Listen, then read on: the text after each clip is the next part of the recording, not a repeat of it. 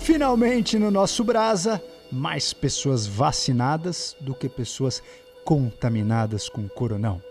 A vacina essa semana sofreu um baque de credibilidade, a vacina de Oxford e AstraZeneca, principalmente devido a alguns casos aí de coagulação, trombose de seio cavernoso, trombose mesentérica, é, coagulopatia, baixa de plaquetas. O que será que está acontecendo? Temos que nos preocupar com esses casos que aconteceram pós-vacinação de Oxford. A gente vai falar um pouco disso nesse episódio, um pouquinho do cenário atual, o que está acontecendo e considerando o quadro aqui no Brasa. Por que, que passamos por esse surto, estamos ainda no meio do surto? A gente fez um raciocínio em relação às datas do carnaval. Será que não era para ter caído já? Será que as novas variantes são as grandes culpadas? Será que é a disciplina do brasileiro? Vamos refletir sobre esses pontos nesse CoronaCast aqui, CoronaPod, só para a gente colocar os pingos nos is e ir nos atualizando de tempos em tempos, aqui também no nosso DupraCast, enquanto você caminha com a sua caranguinha no seu destino, você coloca o dedo na atualidade, principalmente nas reflexões do que a gente tem até o momento. Arme-se de conhecimento, principalmente dos dados que temos até então, e tire as suas próprias conclusões. Afinal, você usa toda a sua associação cortical para isso. Vamos embora, vamos juntos, senhores!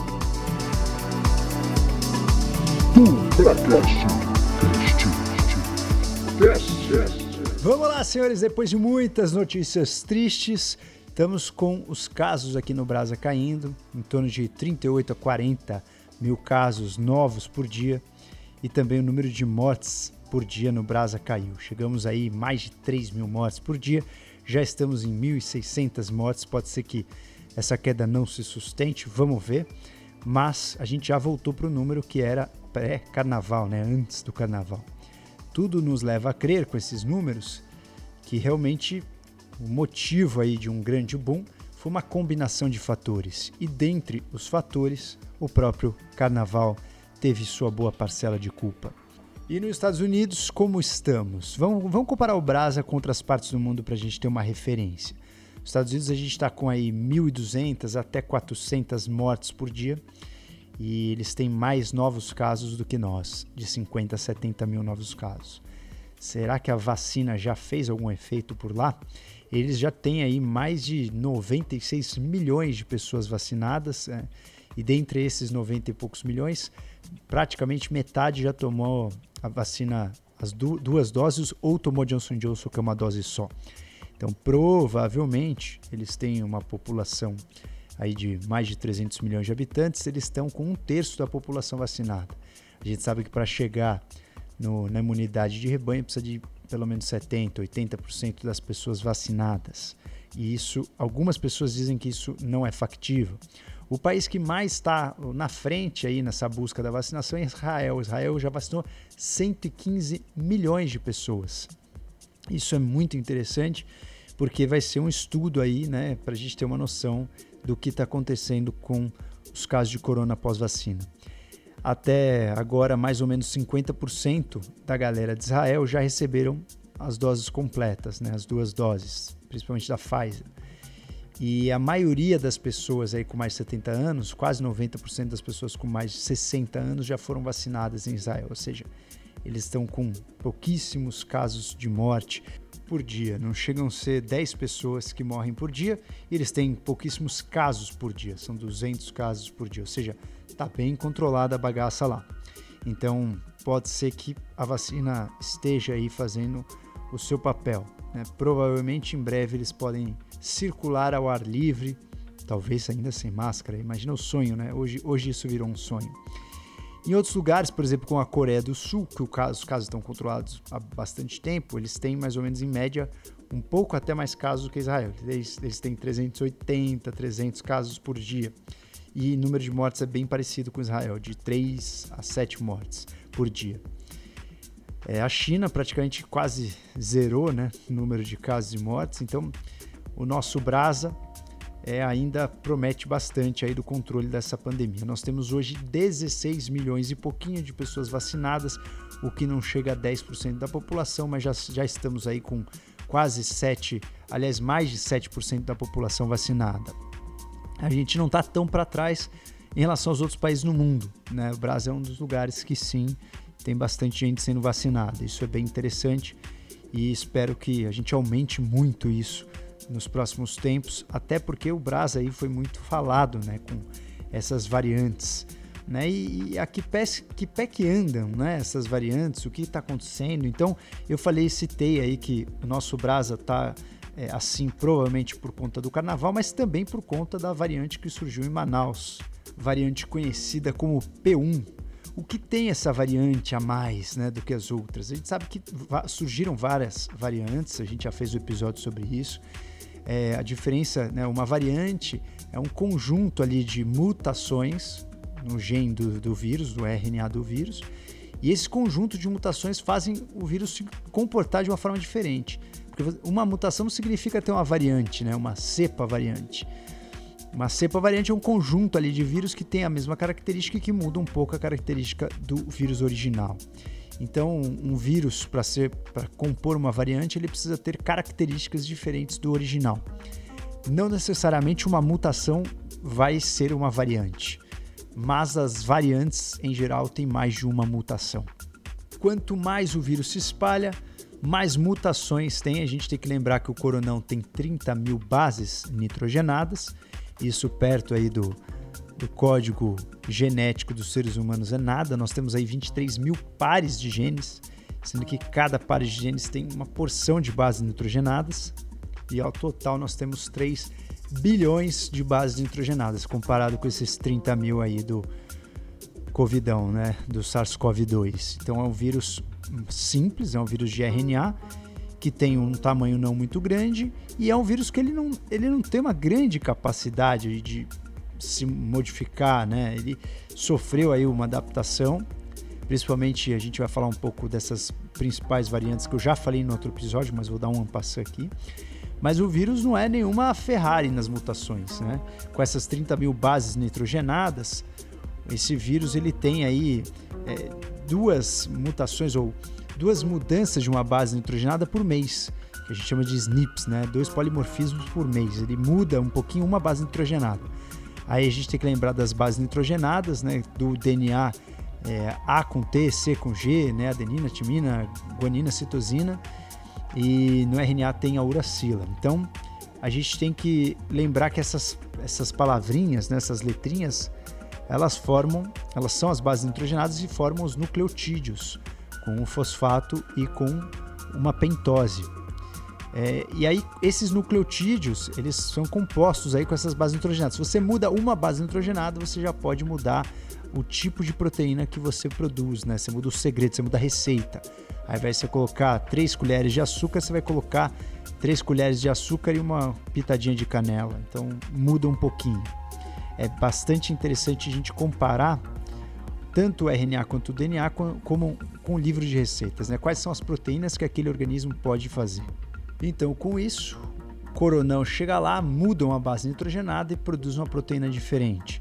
É, o coronão não tem grandes é, complexidades proteicas e a principal forma dele mudar em relação ao comportamento é essa mutação afetar a proteína de superfície, né, que é a proteína S. Quando muda a proteína de superfície, o comportamento do vírus pode mudar. Como? Ele pode se agarrar mais no receptor da ECA2, né, enzima conversora de angiotensina 2, que é onde ele entra na célula.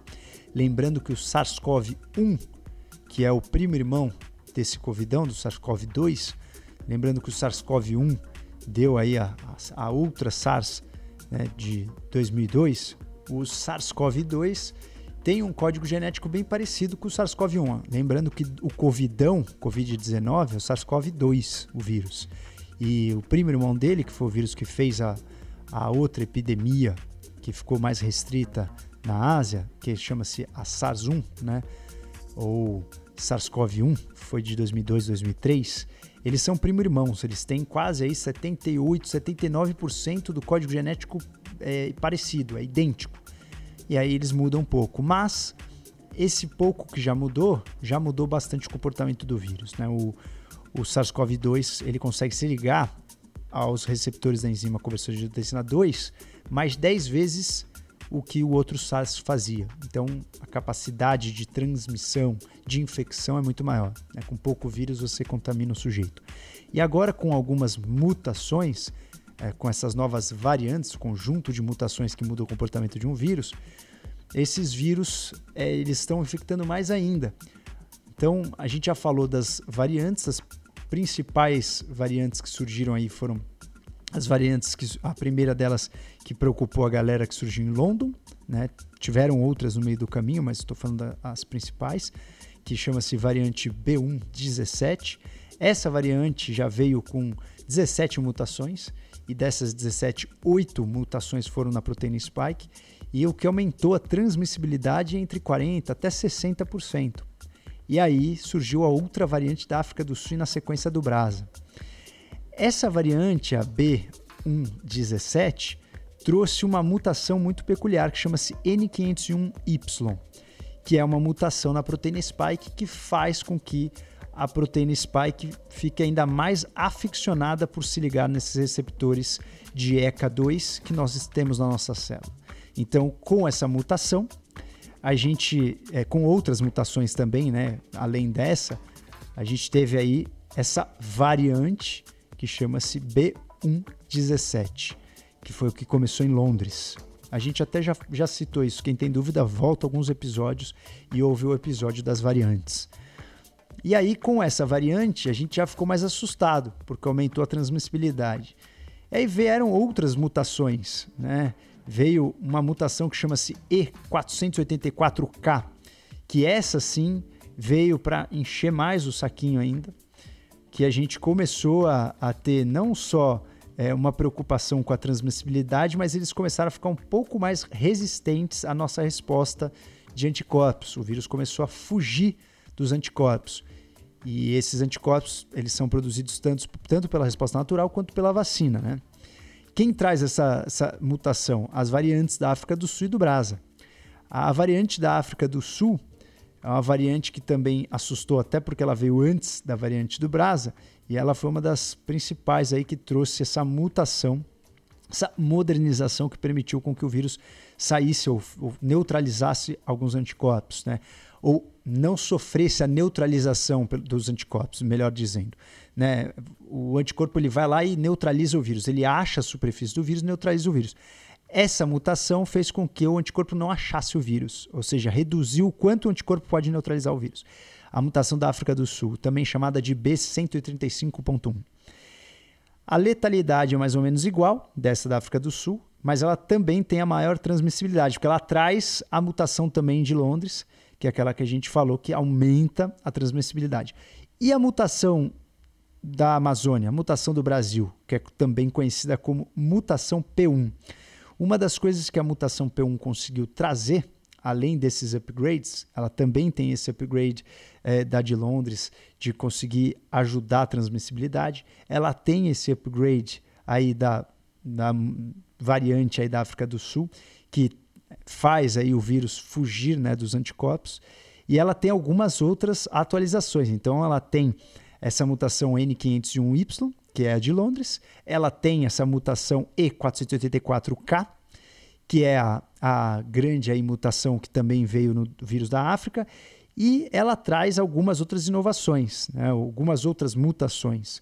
Uma que chama-se K417N, que ajuda também o vírus a entrar na célula, e quando isso está somada com aquela mutação de Londres, a N501Y, isso faz o efeito sinérgico. Então o vírus entra mais ainda na célula, isso preocupa mais ainda. E tem uma deleção, né, que não chega a ser uma mutação, como se fosse, vai, se apagou ali, mudou uma, um, uma base nitrogenada, é, que também faz com que o vírus seja mais ainda transmissível. Então esse vírus é muito mais transmissível e ele é capaz até de reinfectar pessoas que já foram infectadas.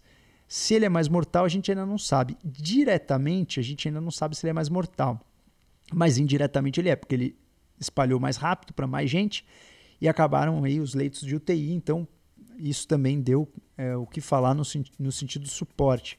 As pessoas indiretamente morreram mais porque tiveram menos suporte, menos possibilidades, talvez, de ser tratadas. Então, indiretamente pode-se dizer que ele é mais letal, diretamente ainda não podemos dizer se ele é mais letal ou não.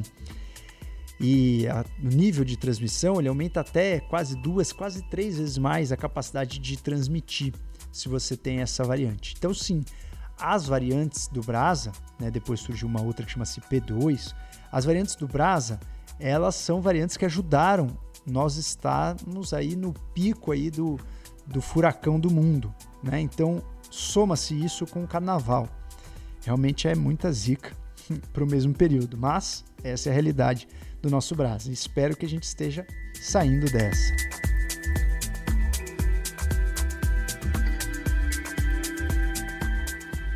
E ao mesmo tempo que isso tudo acontece, que, que vem notícia da vacina de Oxford da AstraZeneca, dando alguns efeitos colaterais aí de coagulação. Algumas pessoas, algumas principalmente mulheres abaixo de 55 anos, tiveram trombose de seio cavernoso, que é bem grave, trombose de veia mesentérica, trombose é, de veias profundas, e isso levantou aí as orelhas de muita gente pelo mundo. Tiveram até homens também que, que foram afetados por isso, que pegaram, que tiveram também trombose. E aí a gente ficou, será que isso foi da vacina? Será que não foi? Etc. Putz, e agora? E de cara, alguns países suspenderam a vacinação. Né? Mais de 20 países suspenderam a vacinação com a Oxford. Aí, é, depois aí de algumas investigações, algumas é, descobertas, elucidações em relação à segurança da vacina, principalmente comandada pela Agência Europeia de Medicamentos. A agência europeia se pronunciou e falou assim: isso foi 18 de março, né? Falou: ó, a vacina é segura, isso provavelmente não aconteceu pela vacina, não tem nenhum lote de vacina que está zoado e provavelmente isso está na, na estatística. Como ele está vacinando todo mundo, tem pessoas que teriam casos de trombose por alguma outra razão e por acaso essas pessoas passaram por uma vacinação. Então, até agora não se sabe se isso é um grande efeito colateral da vacina ou se isso é o acaso que poderia estar no destino. Né? O lance é que é um quadro peculiar, onde existe uma plaquetopenia, onde existe uma formação de um trombo e até é, sangramento. Então é como se fosse uma coagulopatia. Então é muito curioso que a gente precisa ficar de zóio aberto para ver o que está acontecendo, né? O que pode ser, é, pode ser que seja sim um efeito colateral da vacina. Inclusive existe uma sugestão aí das agências controladoras que a fabricante colocasse no rótulo essa possível complicação. E agora tem que investigar tudo e ao mesmo tempo o FDA estava esperando é, a fase 3 do estudo para aprovar a vacina de Oxford nos Estados Unidos. E tiveram aí uma resposta de 32 mil, mil pessoas que receberam, 32 mil pessoas que receberam a vacina de Oxford, e no primeiro pronunciamento eles falaram que tinha uma eficácia de 79%, e depois recalcularam, ah, isso aqui também tá errado, foi para 76%. Então foram. É, isso não muda muito né, em relação a, a indicação da vacina, de 79 para 76, mas foram dois baques assim, de informação cruzada em pouco tempo. Então isso abalou bastante a vacina de Oxford da AstraZeneca, mas tem um ponto muito, muito importante aqui nessa jogada. A vacina de Oxford da AstraZeneca é uma das que mais promete para o mundo, principalmente para os países subdesenvolvidos ou em desenvolvimento, melhor dizendo. Esses países eles praticamente só têm a opção de comprar vacinas baratas. E a vacina de Oxford AstraZeneca é mais barata e que exige um, uma conservação muito mais prática, mais rápida. Lembra que teve um episódio que eu comparei os preços. Se eu não me engano, a Oxford AstraZeneca vai para 5 a 7 dólares e a vacinação da Pfizer vai para mais de 40, né? entre 20 e 40 dólares. Eu não me lembro o número exato. Quem quiser, é, volta algumas casas aí, alguns episódios para trás. Mas, enfim, a vacina é muito mais barata. Então é a vacina que mais promete, a gente precisa dela, principalmente se realmente ela proteger uma galera. Então, quantas pessoas tiveram essa complicação, né? Para a gente pensar em suspender ou não suspender, né? Alguns casos, inclusive, teve um caso de morte, um italiano de 50 anos teve trombose venosa profunda após a vacinação. O mais comum é a pessoa ter, ter quadros aí após 10, 14 dias após a vacina. É possível que a vacina seja uma das responsáveis por fazer isso, porém, isso aconteceu em um número muito pequeno de pessoas. A vacina já foi dada em mais de 5 milhões de pessoas e tiveram aí, contando todos os casos, apenas 30 casos. Mas apenas em modo né, de dizer, porque 30 casos, quando a gente pensa que a pessoa não tinha nada, foi tomar vacina e teve uma complicação praticamente fatal, fica a dúvida se vale a pena ela realmente ser vacinada. Por enquanto, né, essas agências aí que controlam os medicamentos é, passaram pano. Né, Falar, não, isso aí não, não justifica o risco do Covidão, ainda é muito maior do que esse risco e estaria dentro de uma estatística independente de vacinação ou não, ter aí esses casos aí de trombose ou de coagulopatia. Então fica aí no ar para a gente acompanhar os próximos capítulos. Muitos países já voltaram a usar a vacina de Oxford, principalmente nas pessoas acima de 60 anos. Alguns países suspenderam abaixo de 55 anos até mais dados, outros países ficaram meio receosos em recolocar.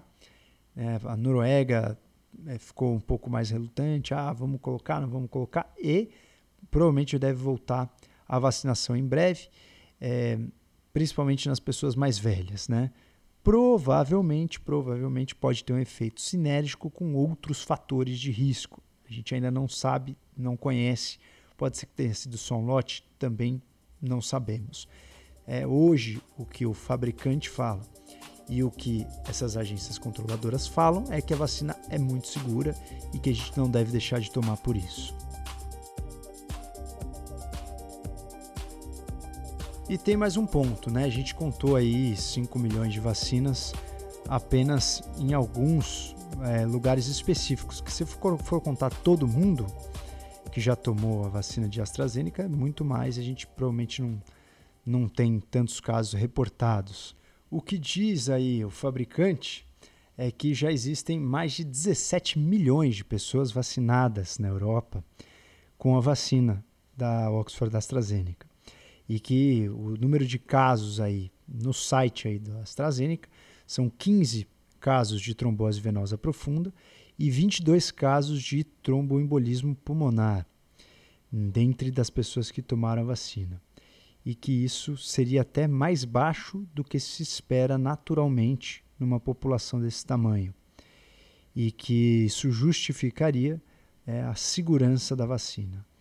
Então, se a gente fizer as contas, será que é mais fácil você ganhar na loteria ou você ter uma complicação dessa magnitude com uma vacina?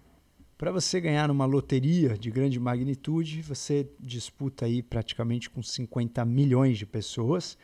Então, se você comparar entre um prêmio na loteria que é um para 50 milhões de pessoas ou uma complicação grave de uma vacina dessa aí, seria praticamente quase 40 prêmios para 17 milhões de pessoas. Então, seria mais difícil você ganhar na loteria do que ter uma complicação dessa magnitude. Vamos esperar o próximo capítulo né, para saber realmente qual é, é, o fator de risco. Né? De repente, a gente percebe que a mulher tomava anticoncepcional, não pode misturar junto com a vacina, ou tomava anticoncepcional, fumava, mesmo assim tomou vacina e aí deu ruim. Então a gente precisa descobrir um pouco mais dados. Ainda não dá para a gente é, né, colocar aí na guilhotina a segurança da vacina de forma alguma.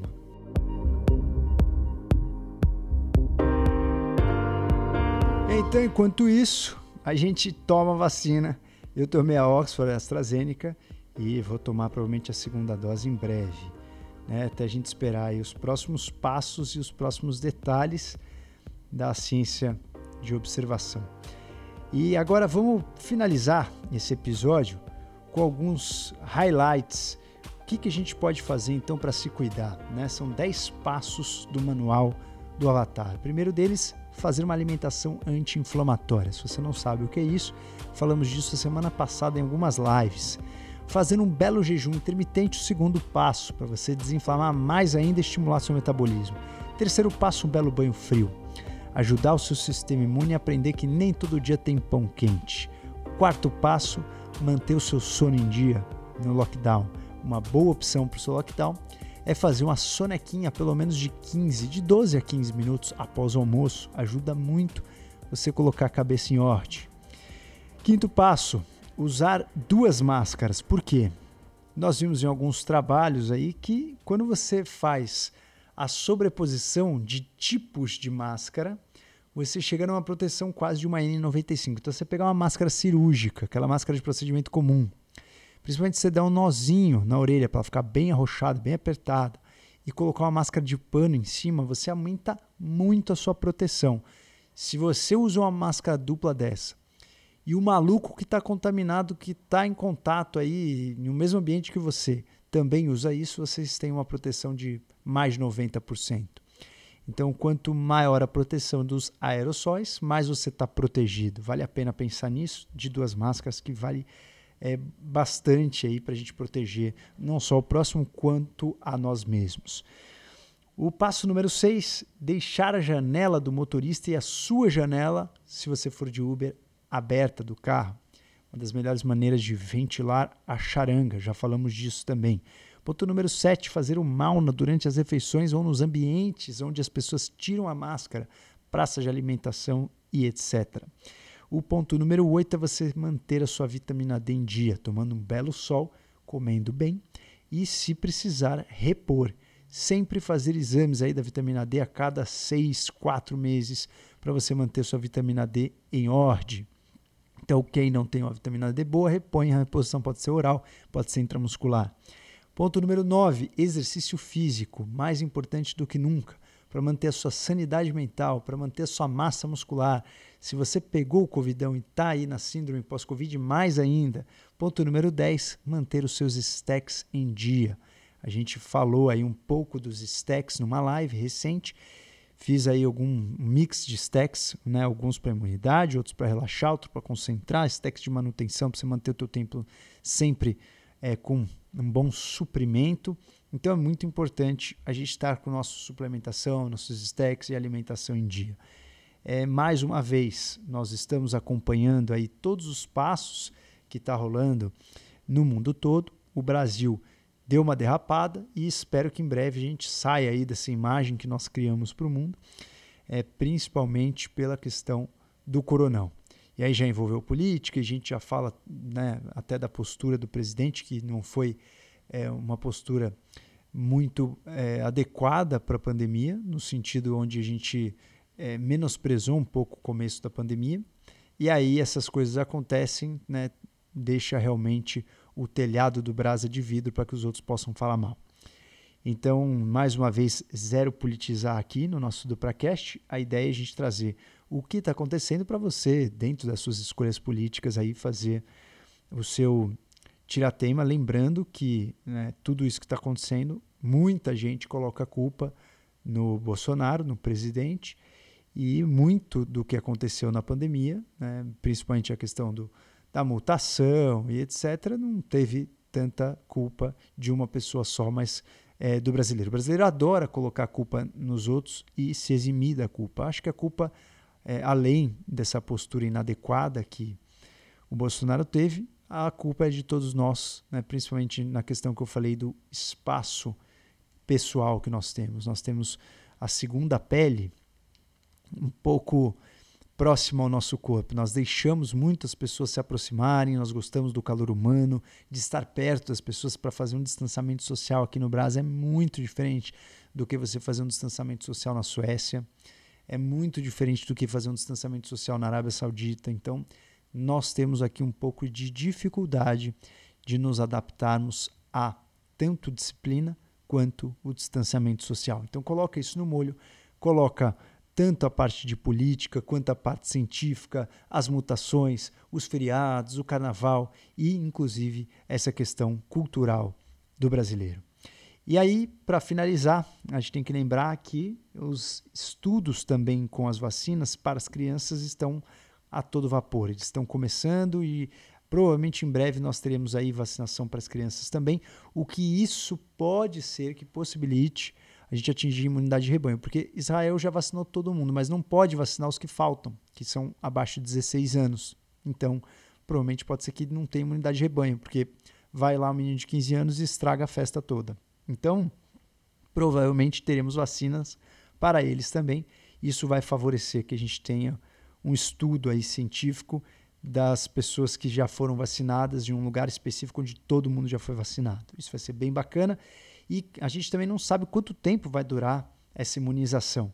Então não sabemos se o tempo da imunização vai ser o suficiente para a gente segurar a imunidade de rebanho. Vamos assistir os próximos passos e você vai se atualizando aqui no nosso DupraCast. Senhoras e senhores, até as próximas notícias, até o nosso próximo aí é, CoronaPod. Se você tiver alguma dúvida, mande aí para nós no Instagram. E em breve voltamos com mais um episódio voltado para a atualização do nosso Coronão. Em breve com notícias boas para você. Vamos voltar a todo vapor com o nosso Brasa, modificar a imagem que nós criamos, deixar as pessoas pararem de bater no Brasa dizendo que nós seremos o antro de mutações, o que nós vamos provar para todos que não vai ser mais verdade. E para vocês que são do nosso Avatar Life, temos uma área exclusiva de Coronão lá na nossa plataforma, onde tem todas as lives, onde tem conteúdos, onde temos os e-books. Vai lá, se atualiza, porque é muito importante estar com esses dados na ponta da língua para você tomar as suas decisões. Senhoras e senhores, até a próxima e um beijo grande.